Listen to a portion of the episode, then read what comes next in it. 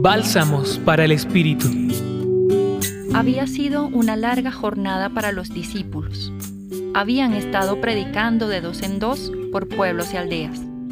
El cansancio era aplastante. El maestro, reconociendo su necesidad de descansar, los invita a apartarse a un lugar solitario.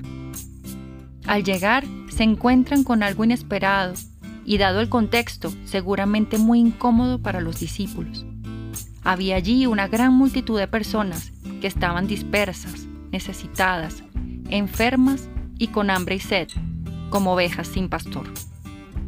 En casos como este, el criterio de Jesús siempre será acoger y servir. Esto lo lleva a cambiar sus planes y fijar la mirada en esos seres humanos que necesitan de su guía y su palabra reconfortante. Así que Él, nos dice el texto, se pone a enseñarles durante un largo tiempo. Y es que ese grupo de personas indefinidas, sin nombre, sin voz, sin alimento ni del cuerpo ni del espíritu, para Él era importante.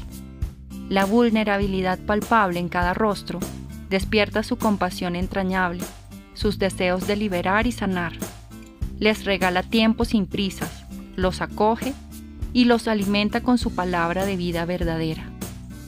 Pero Jesús siempre cuenta con los suyos e invita a los discípulos a ir más allá de su cansancio físico para darles de comer.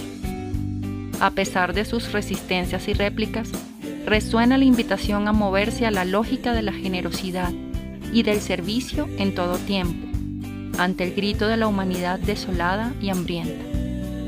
Y el milagro ocurrió, y se sentaron todos a la mesa, y todos dieron de sí lo mejor que tenían, compartiendo el pan de la vida y la fraternidad. Los acompañó en su reflexión Mariela Marcano del Centro Pastoral San Francisco Javier de la Pontificia Universidad Javeriana. Escucha los bálsamos cada día entrando a la página web del Centro Pastoral y a javerianaestereo.com.